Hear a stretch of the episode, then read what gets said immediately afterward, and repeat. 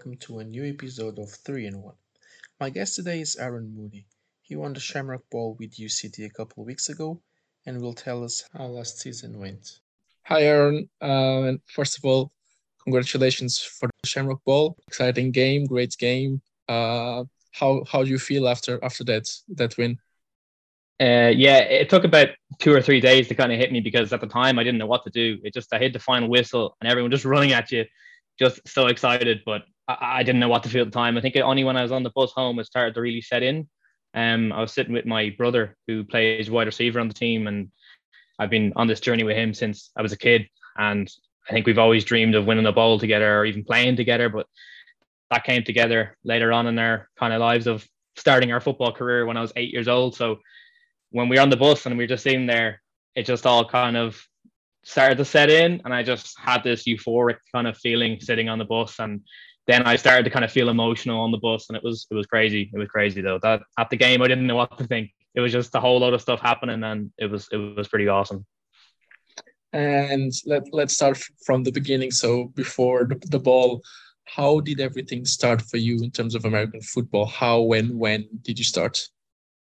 So I, I, had a kind of funny a funny story with it because when I was eight, uh, I made my Holy Communion, and we get like I got some money for my communion, obviously, but I saved most of it. But I took like maybe I think it was twenty or 30, 30 like pounds or euros at the time, and I went uh, to Blanchardstown. So we weren't like allowed to go far out of our area. Obviously, I was only a kid, so my mom let me go to Blanchardstown with my friends, uh, which is just a shopping center down uh, about twenty five minutes away from where I lived, and um, went up there, bought a football, and then I had two older brothers who lived at home with us, and we were always really competitive with each other through sports and gaming or whatever.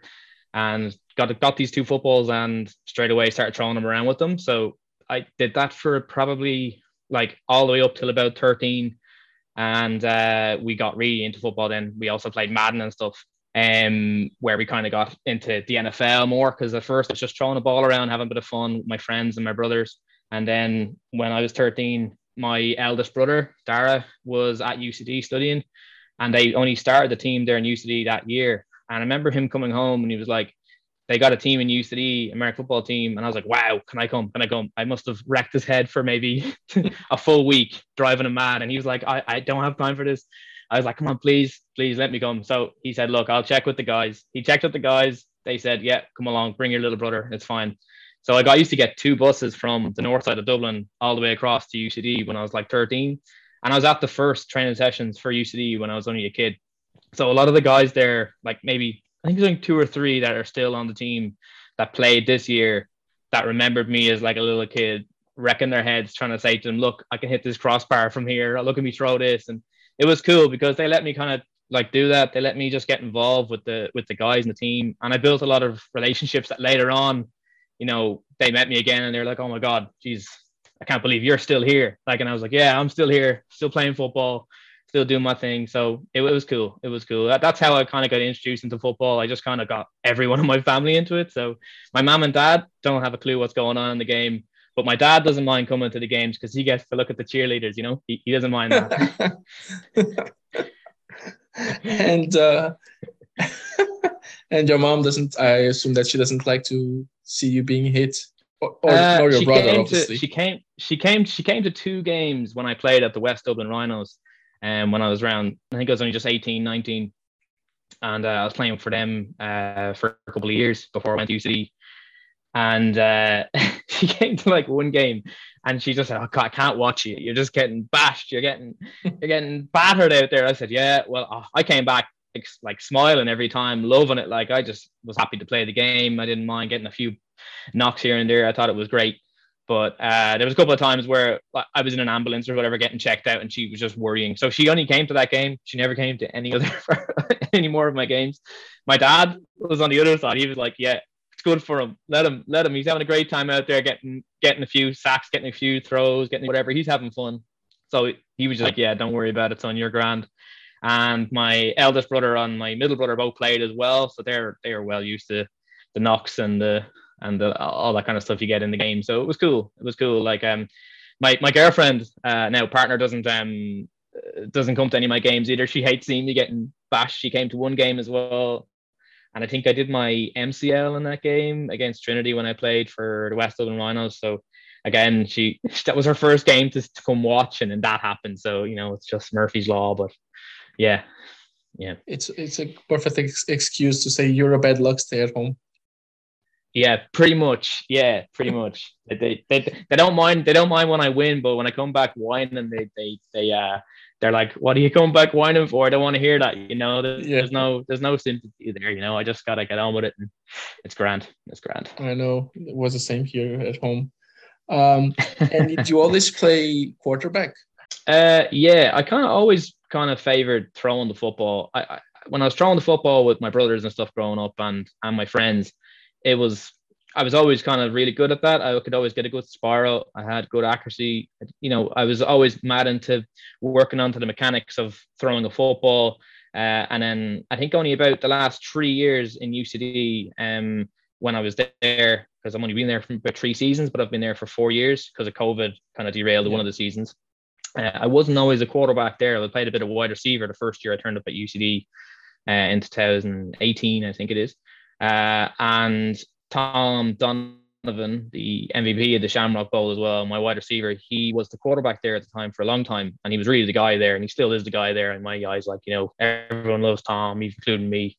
And um, he's just he's just a great player. But, you know, he was the guy there when I turned up. And, and I didn't really know whether I could take the starting job there or not. At that stage, I don't think I really minded, cared because or I didn't mind. I did care, but I didn't mind because my brother was there, and it was kind of always a dream to play with him. Uh, because before that, I was obviously on the Rhinos, but Dara lived and worked over in the UK, and he was playing for Tamworth Phoenix over in the Premiership League over there in the UK. So he actually returned to Ireland then to work, and then he joined UCD again.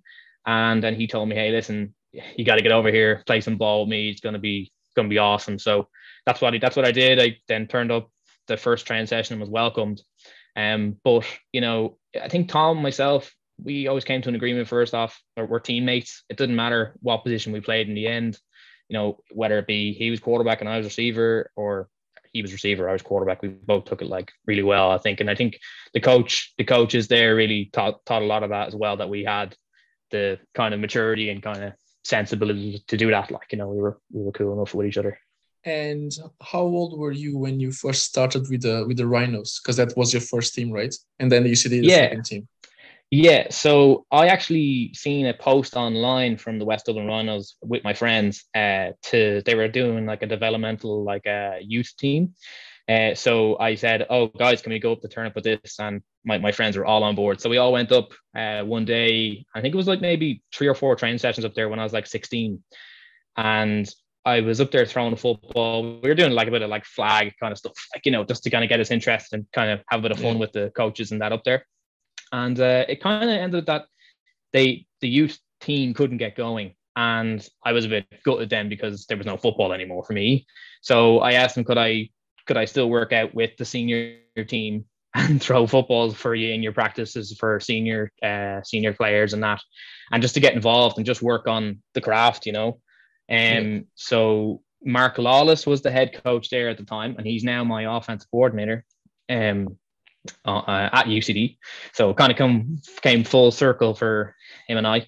Uh, but you know, uh, when I was at when I was at the Rhinos when I was that young age, from 16 to 18, I had a lot of time to kind of work on the technique. Um, at first, my my elbow was always very low when I was throwing, and I didn't get much rotation force uh, through the football. And Mark and who also Derek Ward, who was actually in a fish. Uh, he does a uh, refereeing in the league as well. He was my quarterback coach there at the time, so I got a lot of really good uh, advice and some tips from uh, those two those two guys at the time. Worked on it for a while, and then when I was 18, I played my first game against the Dublin Rebels in the uh, SBC, uh, and then I got my first uh, lit. I got I got got lit up for the first time in a game against the the Rebels as well when I went out and I uh, ran a speed option, pitched it, and I left myself completely exposed and got speared. And uh, I remember going back to the huddle and Barry Bolton, who was there, uh, who was my center at the time, just looked at me and said, Arun, are you good? And I, I couldn't speak. So I was just looking at the wrist coach going, Barry, just, I can't even, I was just like, just pointing at the play and the guys went, grand, grand. Um, but that was the toughest kind of trial by fire that I had. But it was a great game. Like I loved it. In the end, it was actually I played okay. We still got I think we got beaten by 20, 30 points or something like that. But it was still a really fun game just to get the the, the feet wet into the game and to play at that level. Like. And um, so you mentioned that um, the your coach at, at the, time, the Rhinos, is your your current offensive coordinator. Did you have this up tempo uh, offense already in the Rhinos, or this is what this is a new thing that you have just in UCD? Yeah, it's a new thing that we actually just did really in UCD for the last two years. Uh, but the up tempo stuff that we ran lately in the playoffs and the Shamrock Bowl was really new. Like we only installed the our kind of really fast paced tempo offense and uh, maybe two or three weeks before the Cork semi final. Uh, but our no huddle offense, we have been working probably about two to a year and a half just uh, during just just literally just before COVID hit that we had that system in place and it was looking good. Before that, on the Rhinos, we just had a wrist coach system and it was a bit complicated to get the calls in because there was a lot of tags in the play calls, um, and it took a while to kind of call it out and make sure that everyone knew what they're doing. But like it was a very good playbook, but it was just too much uh, verbiage to get through in a, in a, huddle, you know. So to what I was used to, what we were used to playing with in the Rhinos, and then in UCD, it's just a bigger difference. We can go a lot faster, and um, we can kind of play to the chaos of the defense when they're not set. Like. Yeah, and so how, how was the adaptation? Obviously, you said that you worked on it for the last year and a half, two years, just yeah. before COVID. But how yeah. was the adaptation, and what difference can you see between like a more wrist coach type of um, offense, so to speak, to an up tempo offense? The main the main difference is that you know with the wrist coach uh, play calling system, you get a lot more time to scan the defense before you know before you're even set. So when you start coming out, they're usually in a in a shell or a front that you can see, uh, and you can make a kind of a pre-snap uh, uh read off of that. When you're going no huddle offense, you're kind of get, hoping that they're not set. They're still communicating, communicating, calling in their uh, play call system, their play call, and that you're now set and you're ready to go, and you can catch them off guard. Um, and I think that's you kind of play into the chaos of the uh, of the of the defense that you play into that. If you wait like I know that in Cork, even though we had the fast tempo offense, we weren't going as fast as we could have gone, like as what we want, as we did in the Shamrock Bowl. We went really fast there, but uh, there were times that I was taking too long to actually get the snap off, and I the Cork defense were are already really good, and then you're giving them time to communicate everything, and it's like, okay, well, that was there's actually no point in what we just did because we've just lost the benefit of catching them when they're you know kind of a bit jumbled and all over the place. So um, that was a big point of emphasis going into the Shamrock Bowl that we we go a lot faster and um, try and catch them uh, when they're when they're not ready. And uh, we actually got a couple of uh, free shots. We got one I know on a two pointer where uh, Brandon Atwell got a got a handoff or a, yeah handoff for a two pointer where they they only they, they were trying to substitute a guy in and we caught them just just before the guy, guy got in. So I mean like stuff like that where we can catch teams out, off, especially later on in the game. Like in the first quarter to the second quarter, the effect you won't really see too much of an effect because everyone's pretty fit and they'll get through it. But when it gets to maybe third quarter, fourth quarter, they're getting really tired. So that's where you really have to make the most of it and get those free shots and get those penalties where you can go, look, let's move the ball for free and take free shots when we can. And it happened a couple of times, couple of times in the game, and we took we took advantage of that. So is there any QB that you try to replicate uh, your game, uh, or like any QB that inspires you, either NFL or even like another another level of football? Is there anybody that you try to emulate? Yeah, so when I was a kid, obviously I was a big Tom Brady fan. I'm a Patriot fan uh, since since forever.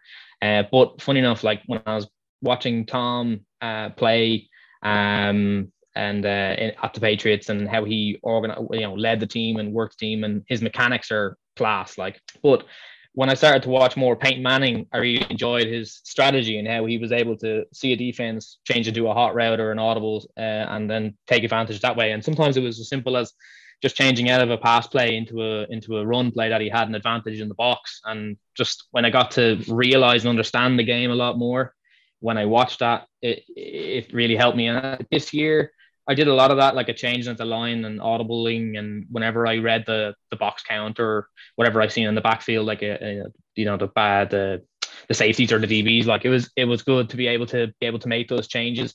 And I, I think on UCD, uh, uh, well, last year or two when I was playing QB here, um, I got the to do that, like to make adjustments at the line, and it was um, it was it was class. Like to be honest, I had the most fun playing football this year ever. Um, just being able to make my own calls as well as having the play calling uh, masterminds behind it all with Mark Lawless and Andy Dennehy there in the semi final and the the final. You know.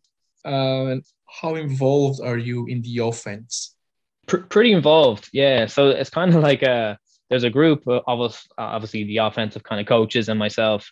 There's uh, Andy Dennehy, obviously, who has a, a pretty pretty uh, always just follow him everywhere he goes. So we we listen when he talks, you listen. And then you have uh, our OC, uh, Mark Lawless, um, and he obviously is a offensive mastermind as well. So the two of them, mad scientists, is cooking up some offensive schemes in the kitchen, and then you add in uh, Eddie Goggins, uh, who is uh, my quarterback coach, but he's played quarterback at a high level as well. And he's a dentist and a stunt pilot by day. So, I mean, he also did a flyover for the uh, uh, semi final because he was at the he was performing at the Bray Airship. And uh, so that was kind of cool. So, but in terms of the offensive discussion, I'm always involved with the three of those guys, um, and we discuss everything, absolutely everything, every intricacy of a play to you know how we're going to game plan for for whoever we're against next week or the week after. Uh, running an up tempo uh, offense doesn't give you as much time, obviously, because that's that's the meaning of the of the the strategy to call audibles right? So how did you, if if you saw something in that split of a second that you had between that you have you you have your offense set and you read the defense, how did you how did you manage that?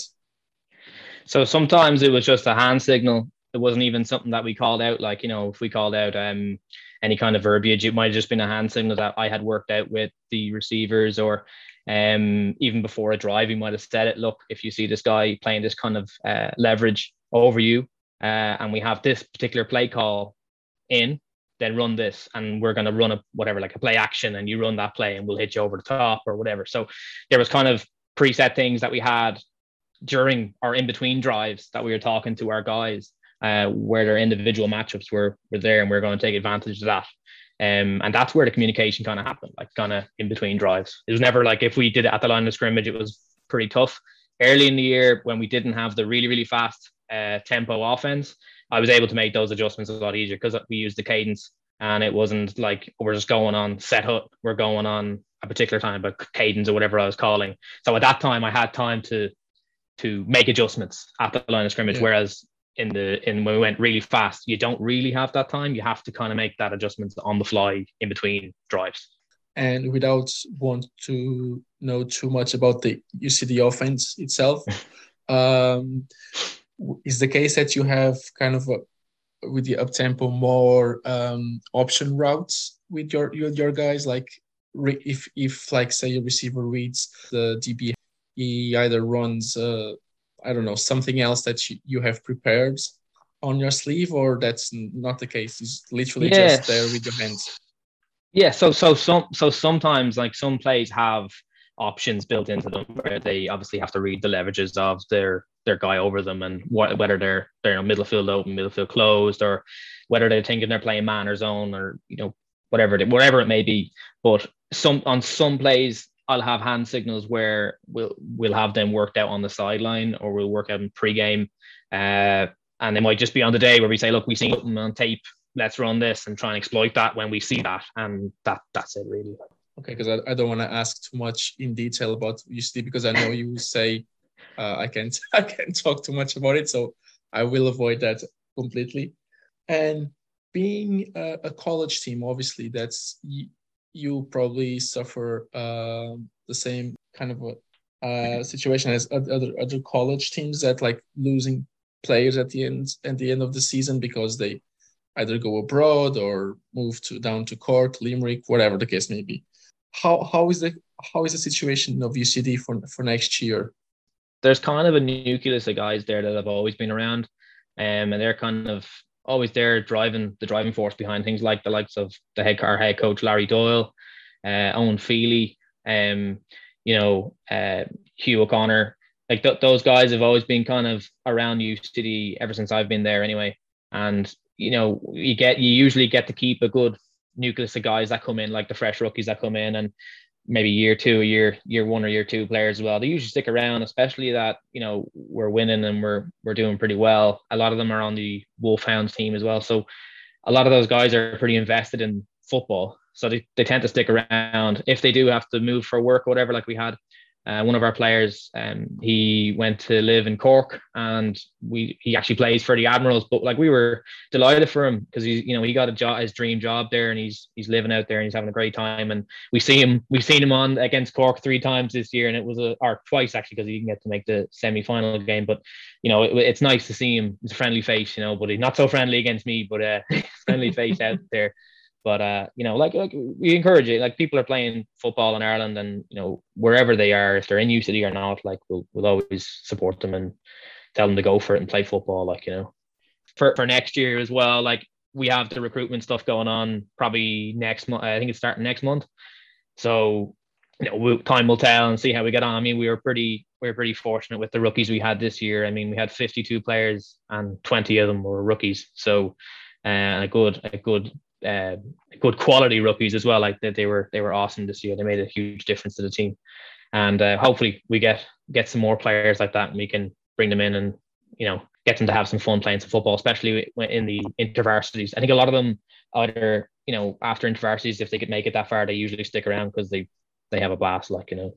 And speaking of rookies, like uh, McVeigh had a heck of a game, uh, and that that's provides some some insurance going forward in term in terms of like play the nucleus of the players that will stick.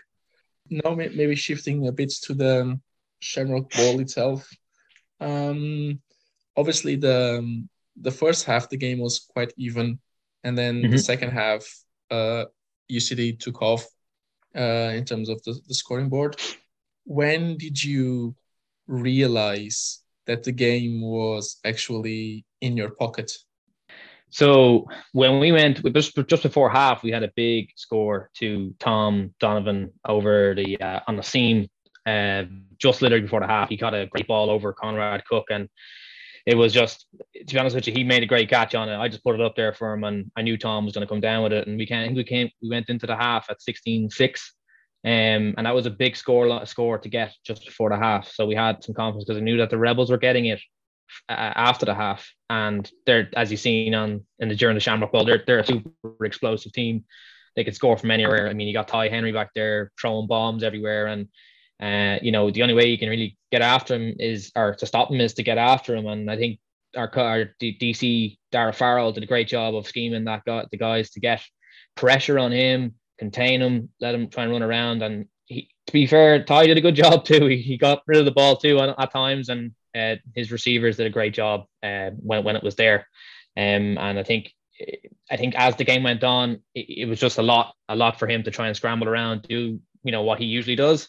And I think a big shout out to that defense for holding them for 24 points because they're they're an explosive offense, really explosive. But the, I think at just before halftime, if we knew if we got a score, we, we were gonna we were gonna keep going and putting pressure on these guys. And we weren't tired. We have a lot of rotation, and we could see a lot of their guys on defense were getting tired. Like so, I think at going in at the half, we we kind of knew we had a good feeling going in.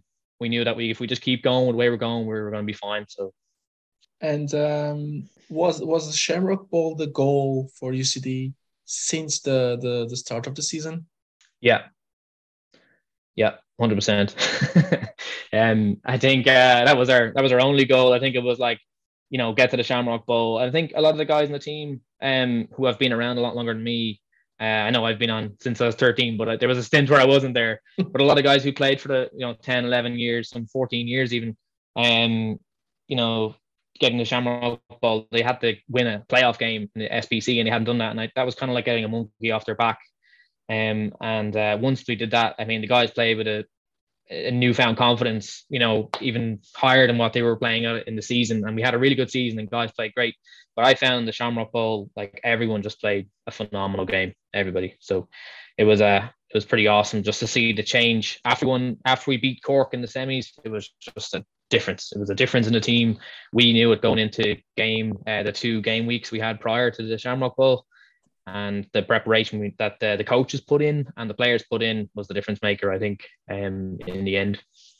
And um, I was asking about the the goal for the from the start of the season because, like, obviously before yeah. that we we had COVID, uh, and two yep. two years without practicing and all that uh, that comes along with it.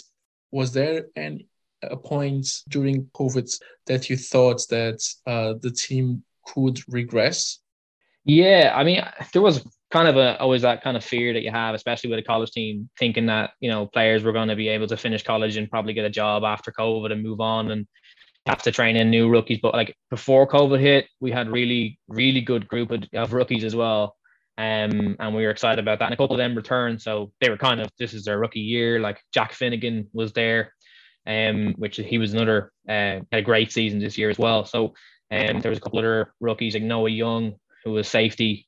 Uh, he had a great Shamrock Bowl and a, and a, and a regular season. So he was also uh, captain with me.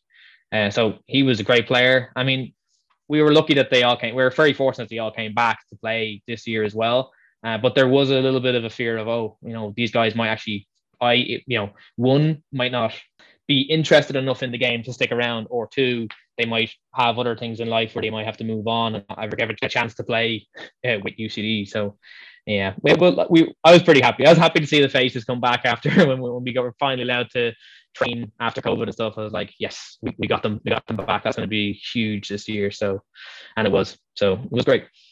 And uh, you mentioned there that um, after after the semi-final win over Cork, that's mm-hmm. the the work that everybody put on. That was like gave you the gave you the confidence that okay, we, we will go for it. And what changed between the the game against the, the Rebels in the regular season to the Shamrock Bowl? Like in terms of preparation, uh, obviously you already knew what to expect from the Rebels, but what changed yeah, I think I think in the regular season, I think we I think our like maybe we underestimated them coming in. We came in and we made a lot of mistakes on offense. We hadn't really made a lot of mistakes on offense all year. Uh, we had I threw an interception on the first drive where I overthrew a, a guy in a slant, um, and then our, we had some fumbles from our guys, and it was all about um at in the first half it was nothing was going our way. Like obviously Ty and the and the Wello and the likes of uh, David King and that were really putting scores up on it, really making us pay for any of those errors we were having in the game. But uh, I think what the big turning point in that game was when we came back in the second half and we were able to put drives together, put scores together, and then eventually 30 28 near enough the end of the game. And Todd made some great plays uh, again to to his guys, and, and they ended up getting the win over us. But even though we lost, we felt that that was a huge confidence boost going in if we ever meet them again down the line. Uh, you know, that we we we felt a lot more confident that we we could take them, and uh, you know I think that was also another thing going in. We we could we had seen what they what they had done to us in that game. We were able to move the ball when we figured it out during a halftime, made the adjustments, and I think we kind of knew what to expect in the shot in terms of what they were running and how we were going to you know attack that. And I think that was huge for us. That second half in the regular season was massive, and that played dividends pay dividends further into the Shamrock Bowl when we were preparing for that. Like, um, so yeah, it was huge. It was definitely huge. But I think we underestimated them and made mistakes. And once we cleaned that up, um, and we didn't underestimate them, we were fine. Like I think it was going to be a much more even battle between them uh, this time around. And what's next for for UCD and uh, and and for yourself? What does the future hold for you? Uh, well, for me anyway, uh, I'm currently training with the Irish Wolfhounds. So we're preparing. I'm going to compete for the starting position there uh, on the team. It's going to be tough. There's a lot of really talented uh, quarterbacks in the team, and I think the whole team is stacked full of talent. And um, it's going to be a fun, fun few sessions or fun few months anyway, because uh, we have a we have a couple of games planned anyway, which is going to be pretty cool. Um, but in UCD, uh, right now, it's trying to recruit. Uh, they're recruiting some rookies now going forward, trying to build the next team for next year. See what kind of if we can get any gems this year as well, and build further on the younger guys to develop them. I mean, they're talented and they've they've they've made some amazing plays this year, and I think everybody can always improve. And the good thing about these guys that just played this year, like the Sean McVeighs and Jack Finnegans and and Noah Youngs, like they're not afraid to take criticism and they they improve on themselves. They're really hard workers, and that's what we want in our rookie class. And hopefully, the new breed of rookies that come in can learn from that too. And so, uh, run it back. It's a it's a, a goal. Run it back, man. Yeah, of course. Bowl. Keep going for bowls. Shoot for the stars, man. So that's what it's about. That's what it's about. That's so we can we can expect the the same ambition for next year. Yeah, I think I think uh, uh, funny enough, I think people ask us like uh some of the vets anyways, like, are you still hope you're still hungry? Like, I hope you're still want to get a bowl, and they were like, oh, we need more. Like, especially when you have uh, you know the guys that have won it multiple times, like the our coaches Tom Telford and Dara Farrell, who are DC. Uh, you have obviously Andy Dennehy and that. Uh, who's 110 at this stage. I know some people might say nine, but he's Tennehy. Tennehy. Andy Den- Tennehy is what he changed his name to, Ruby, by the way on Facebook just when he won the 10th bowl.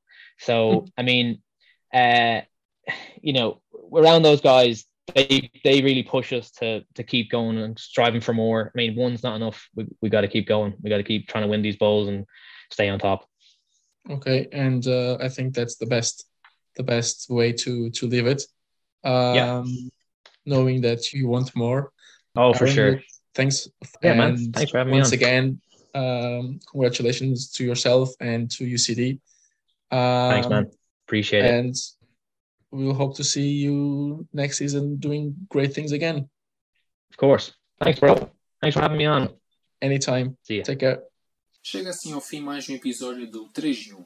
A música de introdução foi composta pelo Robin Garren, a música final pelo Vasco Franco e o grafismo é da autoria do Diogo Martins. Para a semana voltamos com um novo convidado. Mas até lá, Tenham todos uma boa semana.